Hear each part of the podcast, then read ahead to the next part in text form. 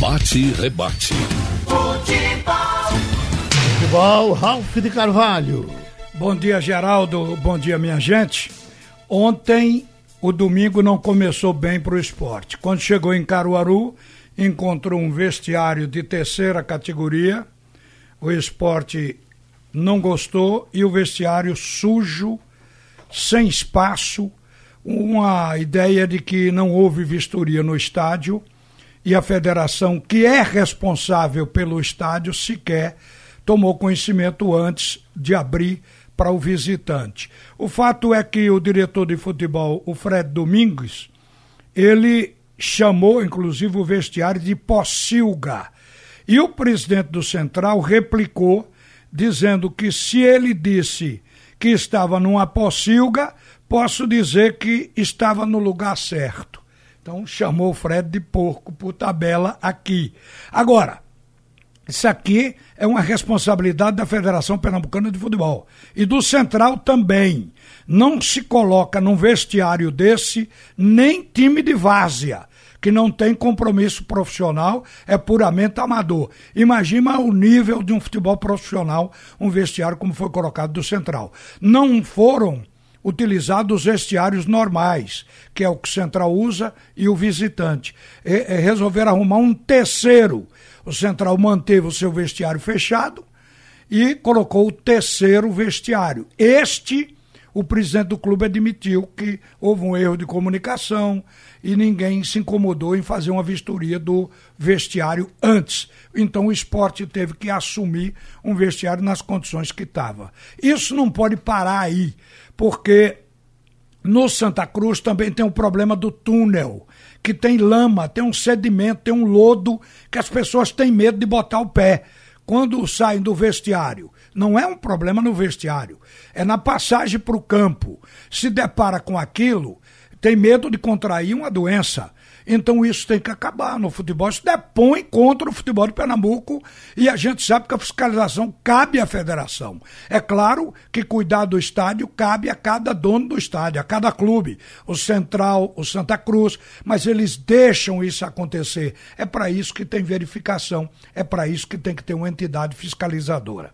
Mas olha, gente, deixando isso de lado, ninguém ganhou. O trio de ferro se deparou o Santa Cruz contra a equipe do Fortaleza, foi trucidado com 3 a 0 lá no Ceará. O Santa Cruz não jogou nada, o Fortaleza jogou tudo, deu um nó no plano tático de Itamar Chuli e os jogadores do Santa Cruz não se encontraram no novo esquema tático de 3-5-2. E o esporte perpetrou a decepção para sua torcida do domingo. Poderia até ter perdido da equipe do Decisão se o centroavante do Decisão, o que carrega a camisa 9, tivesse melhor pontaria, o Jonathan Bryan. No primeiro tempo ele teve três chances, mas chutou mal as três. E o técnico do esporte explica porque é que isso está acontecendo. Fala, Guto Ferreira. A gente tem que jogar sempre para ganhar. A gente não fez o suficiente para ganhar. Então a gente não tem que estar contente. Tá? Estamos trabalhando cinco jogos na competição, é, uma vitória, quatro empates. Não adianta. É, os outros jogos ainda a gente estava criando mais situações. Hoje nós não criamos tanto.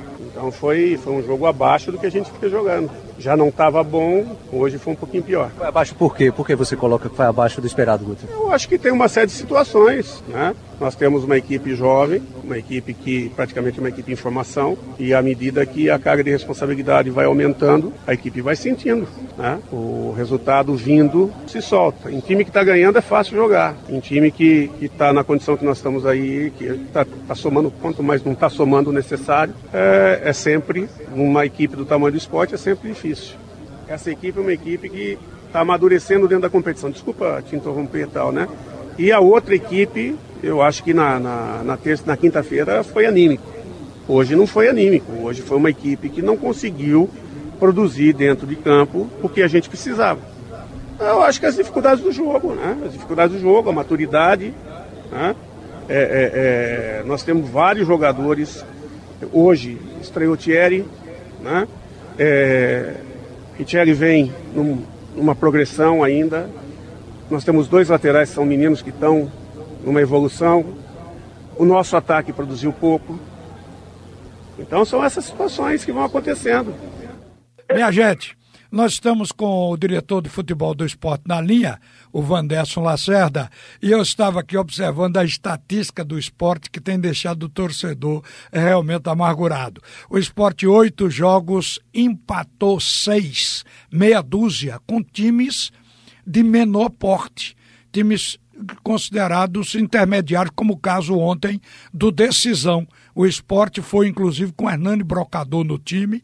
O esporte entrou com o meio-campo de Richelli e Jean Patrick, que foi contratado como reforço, embora não esteja sendo. Então seria um time para ganhar e não ganhou. Mas o esporte, quarta-feira, depois da manhã, vai estrear na Copa do Brasil. Vai colocar mais de um milhão e meio nos cofres se conseguir se classificar. E para esse jogo não precisa ganhar. O empate serve. Vandesso Lacerda, como é que você está vendo esse quadro? Bom dia. É, bom dia, Ralf. Bom dia, a grande nação mais uma vez. É, eu diria que você realmente tem razão, que a partida contra o Decisão ontem foi uma partida abaixo daquilo que nós esperávamos. Esperávamos, na verdade, um, uma apresentação mais consistente, mais robusta da nossa equipe, o que não aconteceu. Embora a gente entenda, nós entendemos que a, a preparação dessas equipes intermediárias, elas foram com tempo mas muito superior ao nosso. Mas é, no futebol o peso da camisa tem que imperar. É, esporte decisão jogando 10 vezes, nós temos que ganhar 10. Mas eu também entendo que o futebol mudou muito. Você veja que o Campeonato Paulista, ontem, nenhum clube grande ganhou do time pequeno, nenhum. Todos perderam. Mas eu não quero fazer do esporte parâmetro com clube nenhum. Eu quero dizer que o caminho e o planejamento que foi traçado, nós estamos cumprindo é evidente que a partir de agora temos que fazer algum realinhamento em cima desse projeto que foi feito e botar as forças, concentrar as forças no jogo de quarta-feira contra o Brusque. Falar é um em jogo con... da Copa Brasil. Sim, falar em concentrar as forças, vocês já têm pelo menos a avaliação dos atletas para fazer o primeiro filtro. Ou seja, parar de rodar com quem não tem o que dá, não é, Roberto? Não é, Vanderson? É, eu acho que você tem razão e foi isso discutido ontem. É, é, a, a, ideia de continuar fazendo o rodízio, ele vai ser, sofrer uma modificação. A ideia seria colocar para jogar agora dentro de uma avaliação de secar é, pelo setor de fisiologia, dar mais frequência possível aos jogadores é, que foram contratados, aos jogadores que nós entendemos que deverão ser titulares. Não é que vão ser, é que deverão ser titulares. Então, essa é a ideia que ficou para a comissão, para a diretoria, e vamos aplicá-la para poder ver se a gente consegue uma melhoria, principalmente em resultados. E esses resultados, como você bem disse agora, um empate contra o Brusque é um, um grande resultado que classifica o esporte. Essa competição da Copa Brasil é uma competição que nós precisamos muito dela. Não vamos é, jogar com afobação, nós não vamos jogar com ânsia na ponta da chuteira, mas vamos jogar concentrados que precisamos da vitória se vier um empate, vai ser consequência. É, a gente sabe que o torcedor, apesar de ficar chateado, mas ele também faz galhofa com o momento. Então, tem gente nas redes sociais perguntando qual a cota de empate que a diretoria está dando ao Guto, porque o ano passado foram 15. Então, se tem uma cota para o treinador, porque ele já vai com seis e ainda não completou um mês e meio do ano começado. Quer dizer, você entra nessa, Vandes? Claro que não.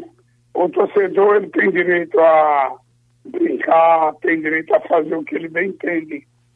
Mas nós não entendemos dessa maneira. Até porque, quando se fala que o esporte teve 15 empates no ano passado, é, se considerar os 15 empates no Campeonato Brasileiro, eles foram benéficos.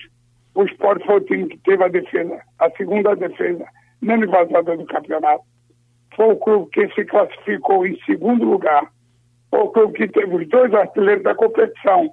Aí ninguém comenta essa, esses fatos, só comenta 15 empates. Lamentavelmente, futebol, ele é assim, só se olha o lado que não foi muito bom, ou às vezes o lado que não deu certo. Agora, o lado que deu certo e que deu a volta e a glória do esporte para a segunda divisão, ninguém fala mais. Só fala nos empates do ano passado. E você tem razão. As redes sociais hoje, ela tomou uma proporção de influência é, no meio da torcida que é um negócio absurdo. Você bota uma postagem agora, daqui a meia hora tem 5 milhões de visualizações. É uma coisa que tomou uma, uma vanguarda muito diferente daquele que a gente está acostumado com a notícia veiculada. Vanderson, um abraço, um bom dia para você. Boa sorte aí para o jogo do meio de semana contra a equipe do Brusque lá em Santa Catarina, porque é a estreia da Copa do Brasil. Um bom dia, viu?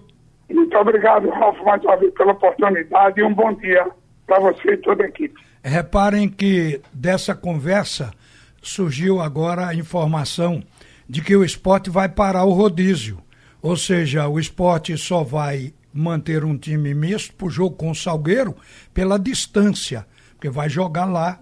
Então, no Sertão, vai manter um time misto. Mas o esporte já está encerrando a filtragem. Vai devolver alguns jogadores para a base, que subiram sem eh, estar devidamente prontos para esse momento, faltando alguns fundamentos para certos jogadores, e tem reforços que chegaram que não merecem figurar. Dos que chegaram, eu diria que o, o jogador de, de meio campo, Patrick, o, o Jean Patrick, este não rendeu, tem impressão que decepcionou a própria direção de futebol do esporte. Então, vai ter um processo aí para Guto fazer esse time do esporte jogar, porque até agora não jogou, Geraldo. Tudo é notícia.